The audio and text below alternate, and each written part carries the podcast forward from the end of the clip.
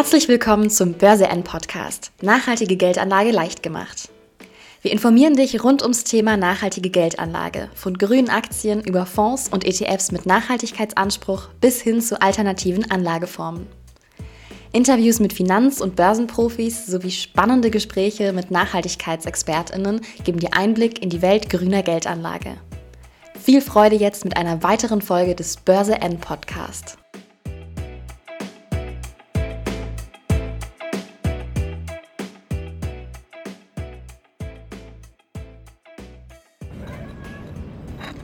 Ja, moin, Servus und Hallo zum Börse N Podcast. Heute sitze ich hier mit Sven mal wieder an der Alster. Hallo Sven.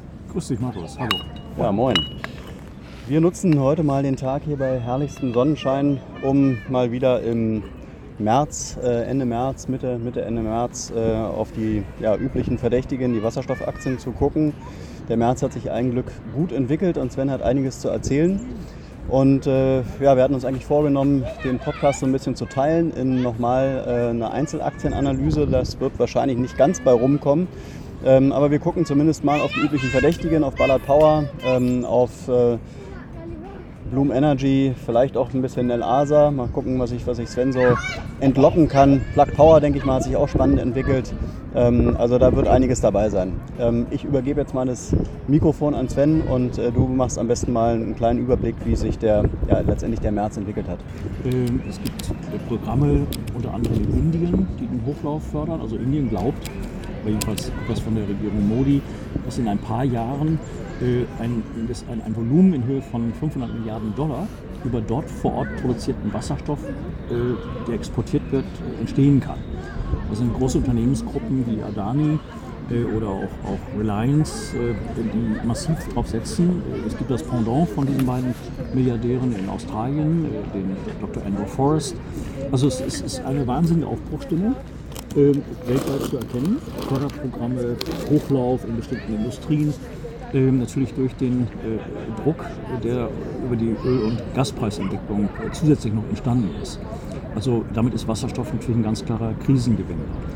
Und äh, die Projekte, die weltweit jetzt ausgerufen werden, die sind nicht mehr 100 Megawatt, 200 Megawatt oder ein, ein Mehrfaches, sondern wir reden dann schon immer über 1, 2, 3 bis zu 20 Gigawatt äh, Leistung äh, für die Produktion von Wasserstoff. Ähm, ein Beispiel, California äh, Southern Gas plant also 20 Gigawatt Wasserstoffproduktion in den nächsten 20 Jahren auf die Schiene zu bringen, beziehungsweise in die Gasleitung.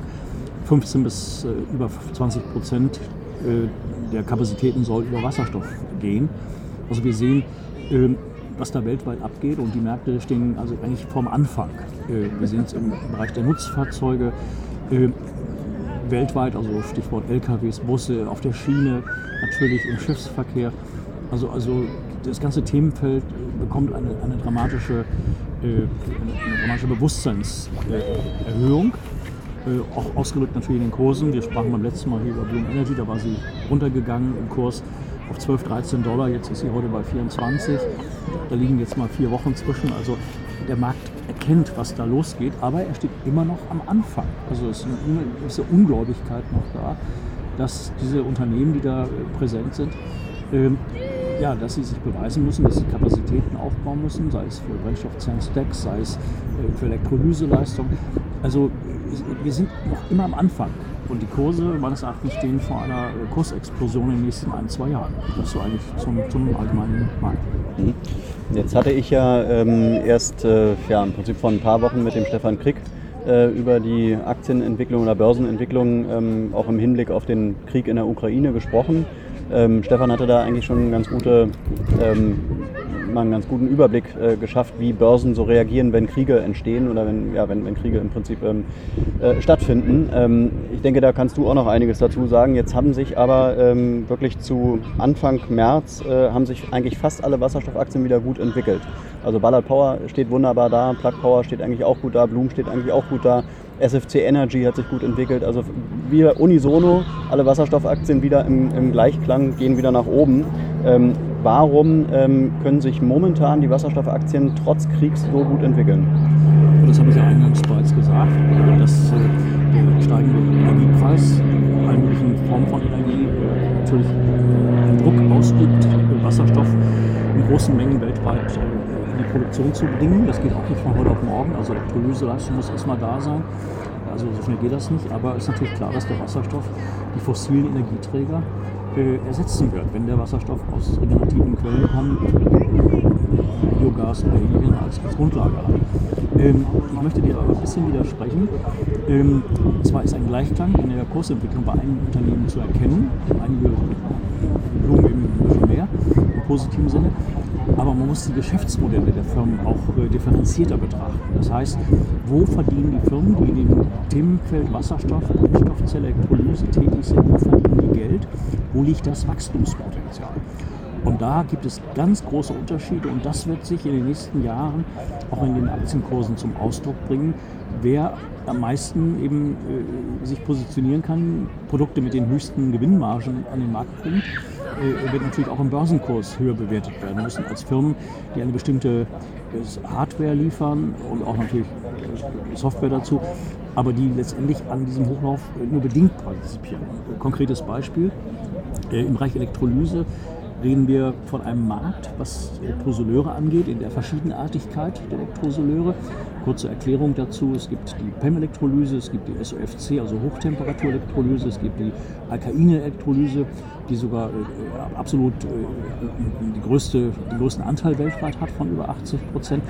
Das sind verschiedene Formen der Elektrolyse, also Wasserstoffproduktion, basierend auf den Rahmenbedingungen. Also bei der Hochtemperaturelektrolyse geht es zum Beispiel darum, dass bereits eine hohe Basistemperatur vorhanden ist. Stichwort Stahlwerken oder Kohlekraftwerken oder also, wo schon eine, eine gewisse ideale Grundbedingung erfüllt ist.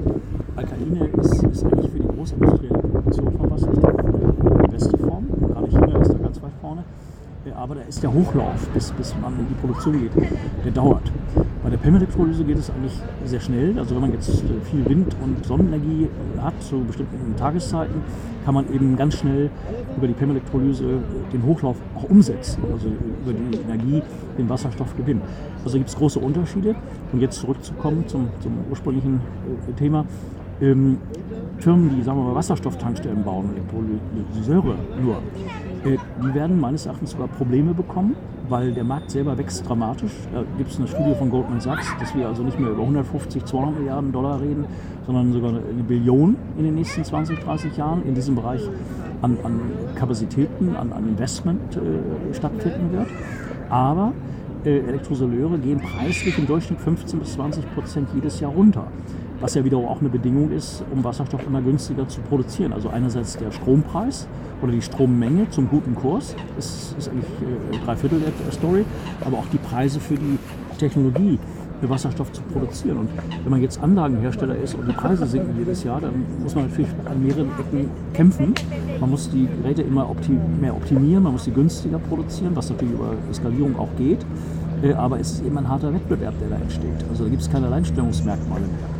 Ähm, das ist ein Kriterium, was, was ich für, für wichtig halte. Das zweite ist, Firmen, die selber in die Produktion von Wasserstoff gehen, weil sie selbst Elektrolyse-Technologie besitzen, denke ich an Bloom Energy mit deren Hochtemperatur-Elektrolyse, wo sie sagen, dass sie dem Markt 40, 50 Prozent preislich günstiger gegenübertreten.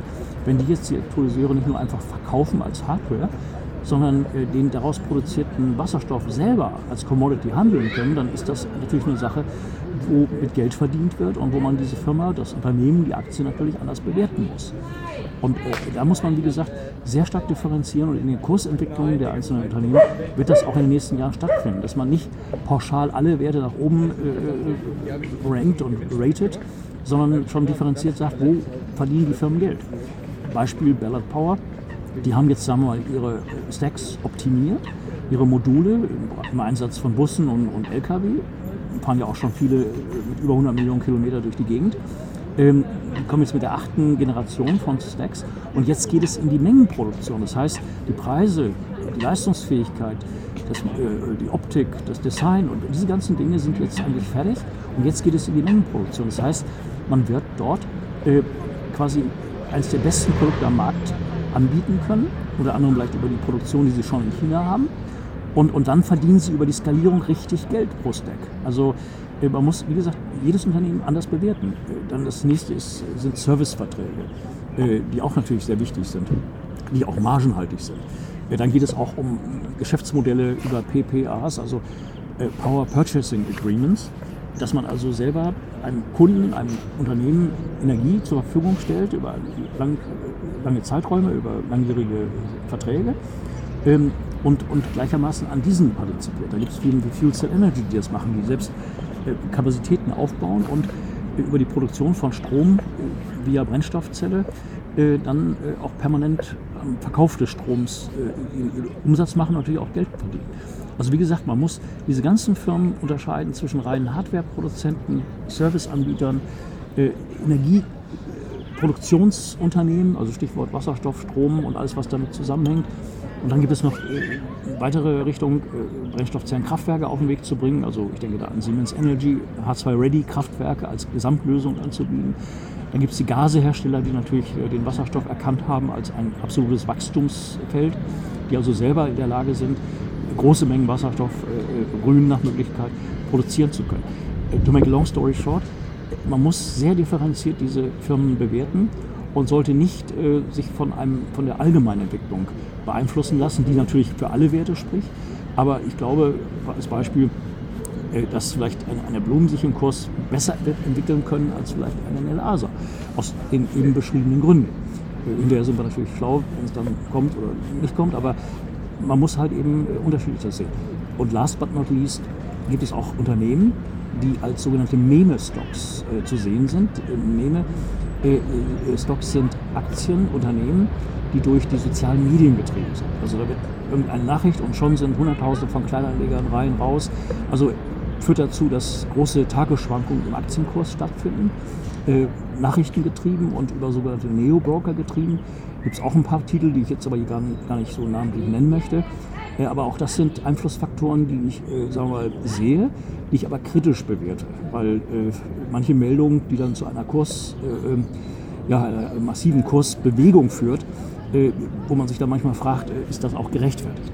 Sorry, das war ein bisschen lange, aber das ist so die sind diese Basics, die ich denke, die jeder Anleger, wenn er in, in Aktien dieses Metiers, dieses Genres investiert, wissen sollte. Mhm. Jetzt äh, hat ja äh, jüngst erst die FDP von, von den sogenannten Unabhängigkeitstechnologien gesprochen. Also wir müssen uns jetzt gegenüber ähm, Energielieferanten wie Russland müssen wir uns unabhängig machen. Äh, mit den erneuerbaren Energien machen wir uns ja de facto unabhängig und die Wasserstofftechnologie wird da wahrscheinlich stark mit reinspielen. Ähm, könnte man doch jetzt als, äh, als durchschnittlicher Anleger, könnte man noch sagen, solange ich in irgendeine Wasserstoffaktie investiere, bin ich eigentlich bei dem kommenden Boom dabei, oder? Unabhängig von welcher Aktie? Jetzt mal ganz blöd gefragt. Ich würde sagen ja und nein, weil der Wasserstoff selber, also Stichwort regenerative Energien, wie es manchmal von einigen Parteien ja auch beschrieben wird, diese Mengen haben wir hier in Deutschland nicht. Und äh, ich muss gestehen, ich, ich halte es auch nicht für sinnvoll, zu meinen, dass wir jetzt jedes Dach mit, mit Photovoltaikanlagen äh, vollpflastern sollten oder überall Windräder hinstellen.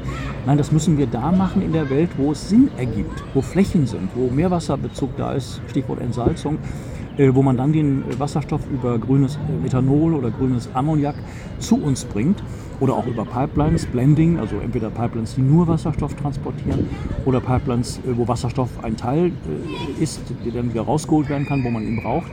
Äh, da schaffen wir übrigens in der Welt auch, auch ganz interessante Szenarien.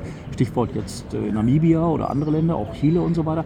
Das heißt, dass Länder, die bis jetzt keine richtigen Rohstoffe oder irgendwas hatten, was sie anbieten konnten auf dem Weltmarkt, die können auf einmal grünen Wasserstoff anbieten, äh, weil sie eben die Rahmenbedingungen haben. Das heißt, wir, wir setzen solche Länder durch unseren Energiehunger in die Lage, uns etwas zu verkaufen, was wir brauchen, was klimaneutral ist, wo wir es aber eben einkaufen und wo es Sinn macht. Und da gibt es ja äh, die Initiative H2 Global hier in Hamburg, ähm, wo es darum geht, dass eben grüner Wasserstoff aus der ganzen Welt gekauft wird, erworben wird und, und quasi in den Anfangszeiten subventioniert wird. Äh, das Pendant ist in Amerika der, der äh, Hydrogen Tax Credit, das heißt, dass also die Regierung quasi grünen Wasserstoff subventioniert mit 3 Dollar pro Kilo.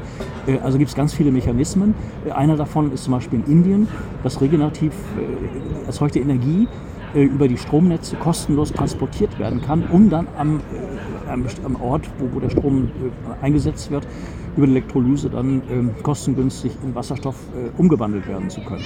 Also es gibt da ganz viele sehr unterschiedliche Projekte, aber wie gesagt, Vorsicht, äh, die eine Firma verdient Geld durch die Produktion von Wasserstoff, Serviceverträge, PPAs, also Strom, Produktion und Verkauf, plus Software. Äh, und die anderen verdienen ihr Geld erstmal nur durch Hardware. Und, und Hardware sind die Margen nicht so hoch und könnten sogar noch viel geringer werden, wenn der Konkurrenzdruck zunimmt. Also man muss da schon äh, differenziert herangehen. Würdest du denn sagen, dass Unternehmen, die jetzt ähm, nur in Hardware investieren, dass die auf kurz oder lang vielleicht sogar vom Markt verschwinden können, weil die dann nicht mehr diese Skalierungseffekte haben? Also die Skalierung, daran arbeiten sie alle, dass mhm. sie massiv investieren, um eben, ähnlich wie bei dem Beispiel mit Ballard, mit den Stacks, dass man eben über die Optimierung natürlich zu günstigeren Kursen kommt, Preisen kommt. Ja, aber äh, der Konkurrenzdruck nimmt zu und ich kann mir da auch vorstellen, was in jeder Branche stattgefunden hat, mehr oder weniger früh oder später. Es wird dann auch Fusionen geben, es wird Joint Ventures geben, es wird Übernahmen geben und es wird auch manche Pleite geben. Mhm. Ähm, das Gute ist, dass die meisten Unternehmen in der Branche kapitalmäßig gut ausgestattet sind und auch kein Problem haben, neues Kapital für sich zu mobilisieren. Ähm, aber man muss trotzdem sehr stark differenzieren. Also äh, ich will auch ein Beispiel bringen. Äh, Fuel Cell Energy hat äh, eine Börsenbewertung von 2,5 Milliarden Dollar. Sie haben Brennstoffzellenkraftwerke, wo sie Erdgas und anderes umwandeln, auf Wasserstoff produzieren.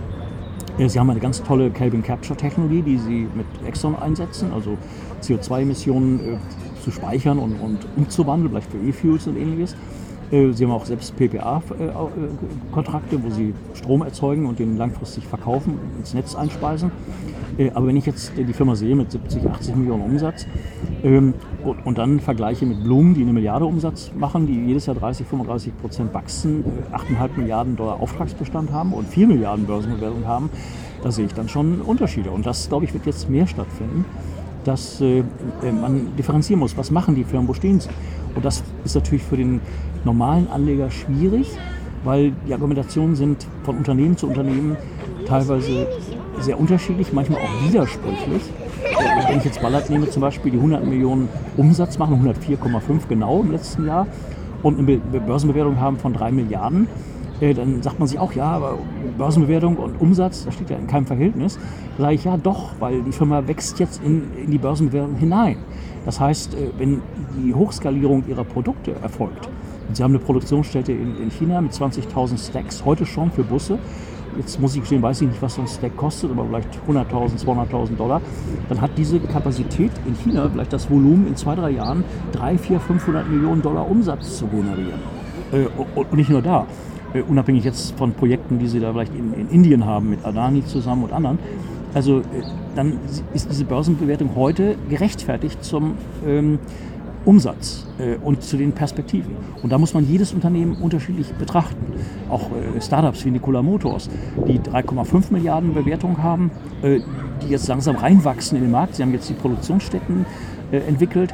Äh, es kann sein, dass die nächstes Jahr ein paar tausend LKWs produzieren und, ein Jahr später schon, schon etliche tausend. Das heißt, diese Firmen wachsen dann auch in die Börsenbewertung rein.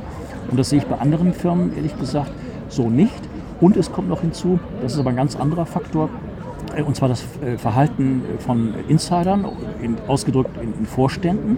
Es gibt eine Reihe von Firmen, wo die Vorstände ihre Optionsrechte, ihre Boni-Programme umwandeln und die Aktien verkaufen.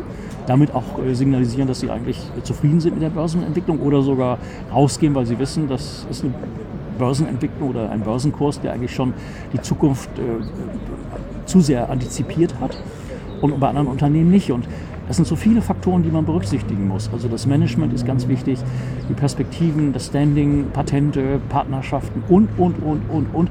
Also da kommen viele Kriterien rein, die man berücksichtigen sollte, was natürlich nicht so einfach ist. Also da, klar, da muss man sehr viel lesen und sehr viele Gespräche führen, aber das ist dann quasi die, die Basis und, und das sind die Hausaufgaben, die man machen muss, um, um diese Firmen unterschiedlich zu bewerten.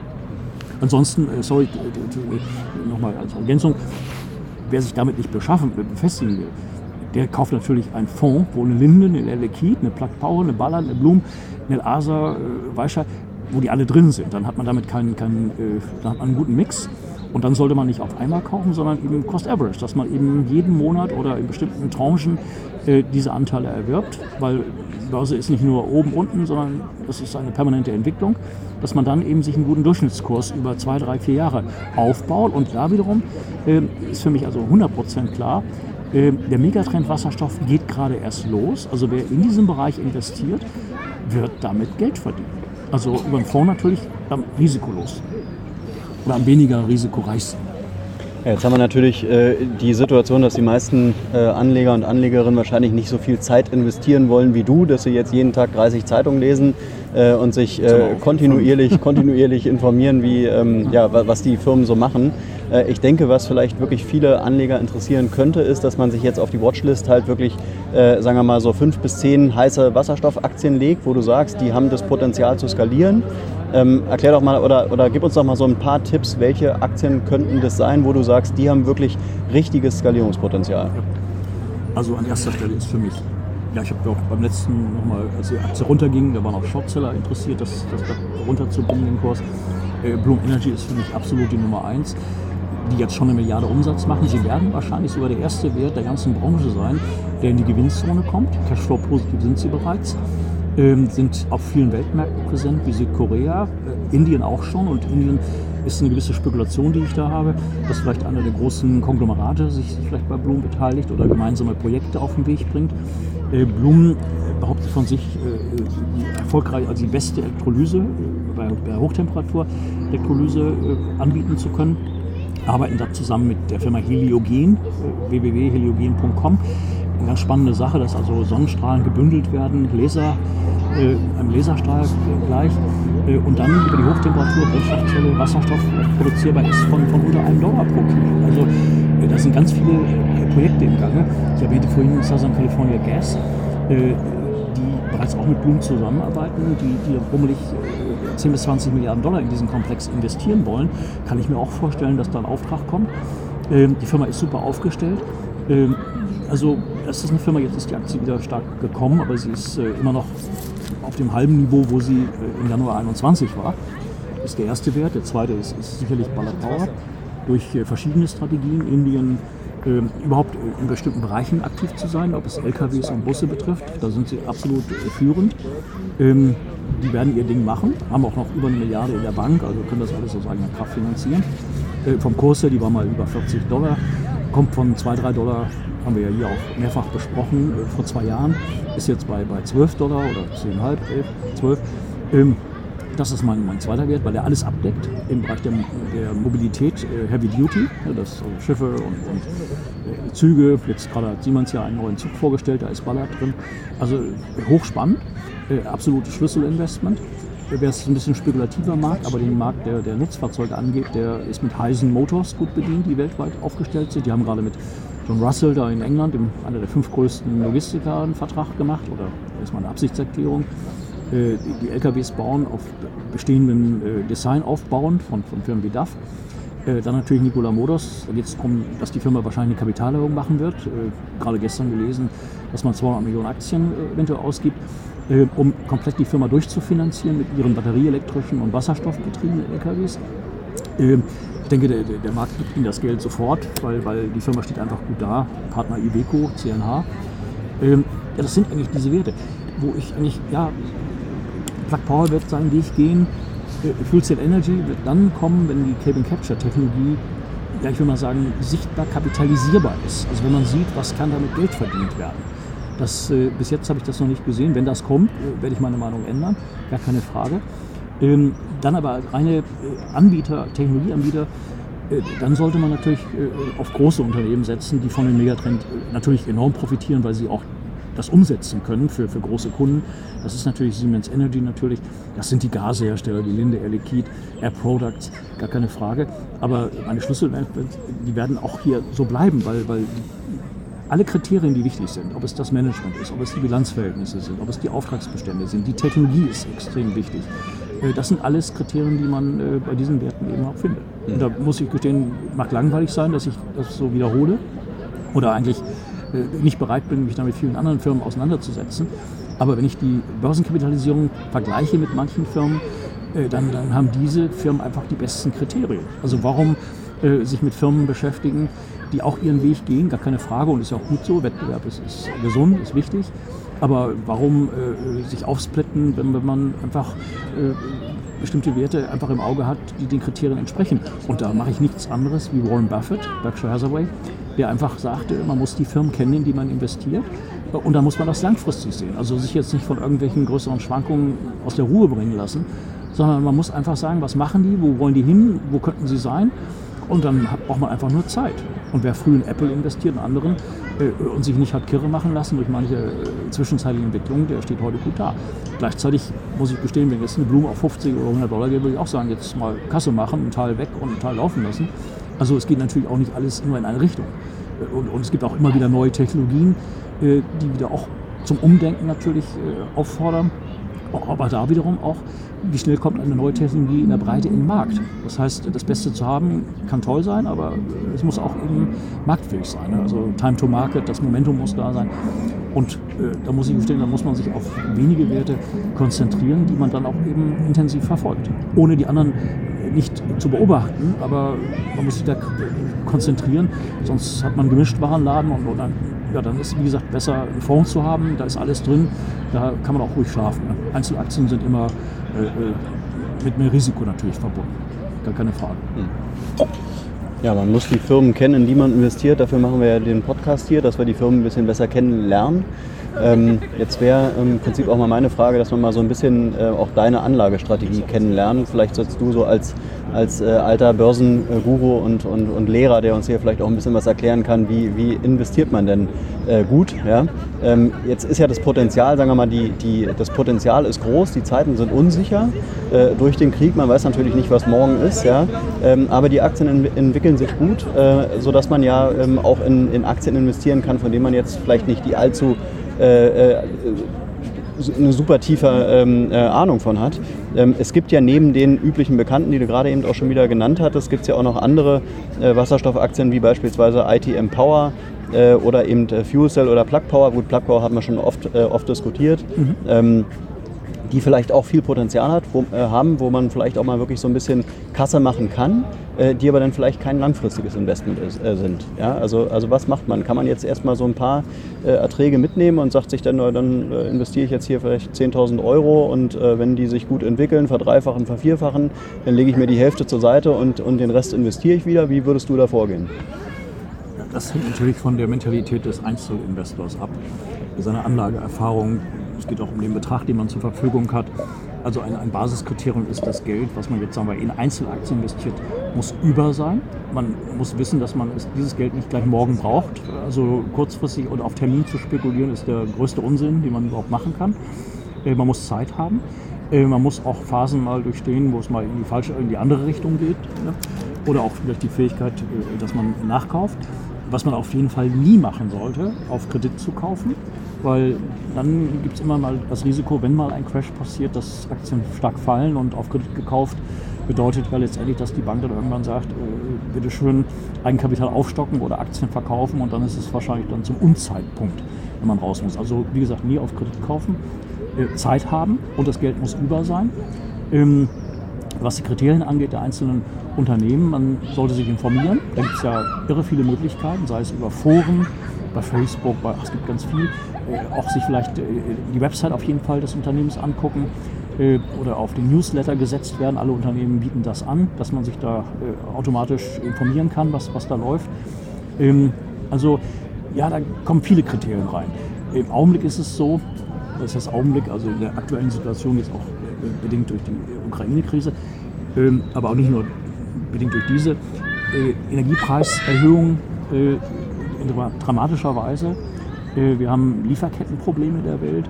Die Zinsen beginnen gerade zu steigen aufgrund erhöhter Inflation, die nicht so einfach wieder runterkommt, sondern äh, wahrscheinlich auf einem höheren Niveau bleibt. Sie kommt zwar von den Höchstsätzen weltweit wieder runter, die Inflation, aber sie wird wohl auf einem anderen Niveau bleiben, als, als wir es mal viele Jahre gesehen haben.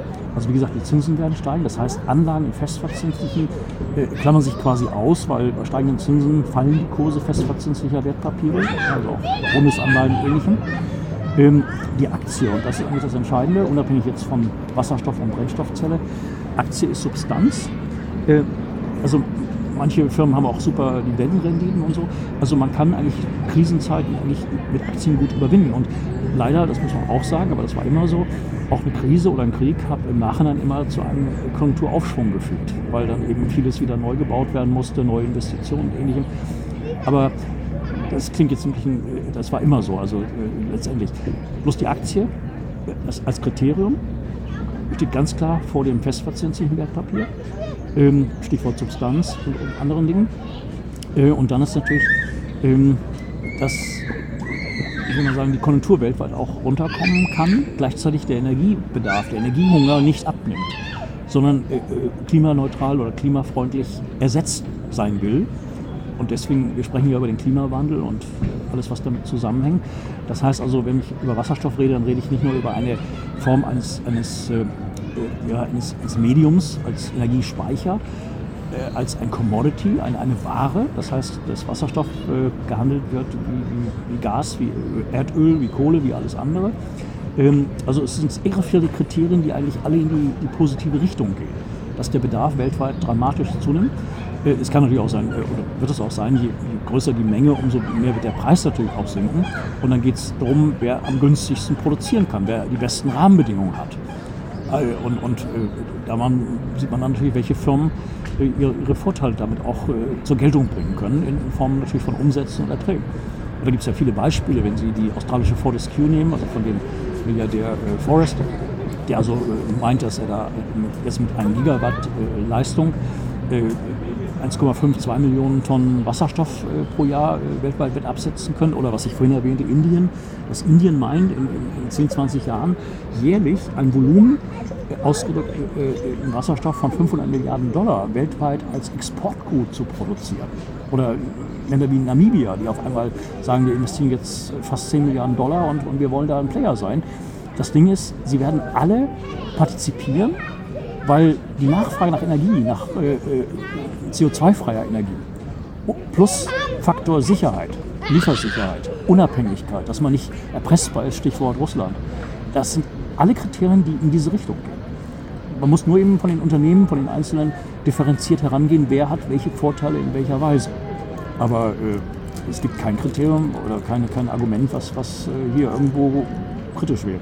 Also wer investiert in diesen Bereich, kann eigentlich nur gewinnen. Mhm. Weil alles, was man so an, an Kriterien für, für eine, eine, Aktie, für deren Entwicklung äh, braucht, äh, ist da. Also bestätigte Geschäftsmodelle, äh, Produkte, die, die jeder braucht, äh, die Mobilität, die meines Erachtens übrigens auch im Pkw in den nächsten Jahren umschwenken wird, von der batterieelektrischen hin zur, äh, ich will mal sagen, Hybridform, kleine Batterie für die Kurzstrecke, äh, Wasserstoff für die Langstrecke.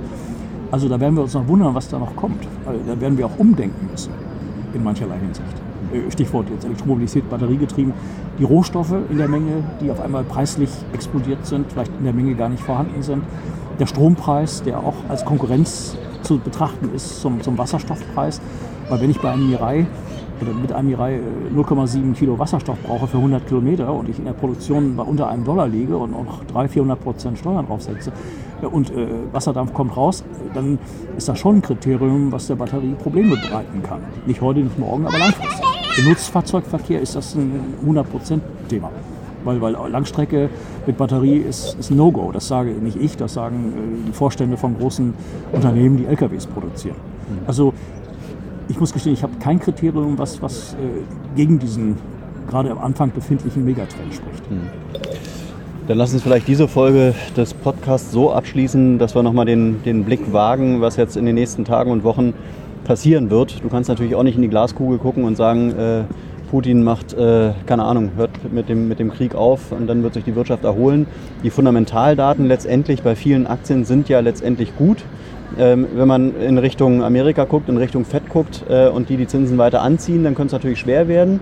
Ähm, aber ich glaube, das, das, äh, das größte Thema ist sicherlich der Krieg, der wirklich die, die Börsen und die Aktien beeinflussen kann. Was würdest du sagen? Wie, wie entwickeln sich die Wasserstoffaktien jetzt in den, nächsten, in den nächsten Wochen, wenn wir jetzt mal in Richtung April gucken? April ist ein bisschen sehr kurzfristig. Äh, du hast ja nicht das Jahr genannt. April 23, äh, April 24. Wir reden über 22. Äh, okay, 22. Also die Aktien in diesem Bereich werden sich meines Erachtens sogar explosionsartig nach oben bewegen. Und zwar aus dem Kriterium nicht nur der Energiesicherheit und der Art und Weise, welche Energie in welcher Form man braucht weltweit, sondern dass die großen Kapitalsammelstellen, also die großen institutionellen Anleger, die Fonds, BlackRock und wie sie alle heißen, PIMCO etc., haben ganz klar gesagt, dass sie massiv mehr in diesen Bereich investieren wollen. Diese Firmen, es gibt nicht viele, in die man da investieren kann, die eine gewisse kritische Masse bereits haben. Äh, das ist das eine. Und das andere ist äh, auch positiv für die Wasserstoffunternehmen, dass die großen Fonds, der norwegische Staatsfonds und andere, gehen aus Öl raus oder aus Kohleherstellern oder aus Gasproduzenten, äh, also Erdgas, rein Erdgasproduzenten. Das heißt, da kommt sogar ein Turbo in, in den Wasserstoffbereich hinein. Die ein, also ersetzen fossile Energieträger durch, durch andere Energieträger wie Wasserstoff oder beziehungsweise Energieträger ist ja Wasserstoff nicht, sondern in, in andere Energieformen oder, oder Transportmittel, oder Aufbewahrungsmittel. Und äh, deswegen gibt es auch von der Seite einen gewissen Turbo, der da reinkommt. Also hm. es gibt äh, kein Negativargument, hm. sondern es gibt nur sehr viele Argumente, die eigentlich noch einen zusätzlichen Druck ausüben auf eine positive Entwicklung des ganzen Themenkomplexes Wasserstoff. Mhm. Übrigens auch äh, in, in, der Regulatorik, in, in, ganz vielen Programmen der einzelnen Länder, jetzt auch dieses äh, 200 Milliarden Programm in Deutschland, also dass man den Hochlauf beschleunigt. Äh, da wiederum, da sind wir Deutschen leider manchmal ähm, ja, kritisch zu sehen. Also wir haben viel zu viel Regulatorik, also da sollte man eigentlich der Wirtschaft äh, das überlassen, wie sie das dann macht äh, und nicht unbedingt, äh, dass Behörden oder Ministerien da immer das Sagen haben sollten. Äh, natürlich im Kontext und in Zusammenarbeit, aber da kommt jetzt auf jeden Fall eine, eine, gewisse Dynamik hinein. Also da muss man auch leider sagen, Krise als produktiver Zustand. Mhm. Ja, also wenn man dem Krieg irgendwas Gutes äh, abgewinnen möchte, dann ist es sicherlich, dass die erneuerbaren Energien äh, gepusht werden durch den Krieg. Äh, Deutschland merkt, äh, dass es eben autark sein muss von anderen Energielieferanten. Äh, von daher, glaube ich, können wir den Podcast hier so abschließen, dass, ähm, ja, dass wir hier im Prinzip äh, positiv in den nächsten Tagen und Wochen gucken. natürlich so ein bisschen gespannt sind, wie sich die Lage in der Ukraine weiterentwickeln wird. Ich sage an dieser Stelle vielen Dank fürs Gespräch, Sven, ähm, und freue mich auf die nächsten Wochen. Markus, vielen Dank, dass ich diese Plattform von dir bekommen durfte. Danke. Gerne. Bis zum nächsten Mal. Ciao. Tschüss.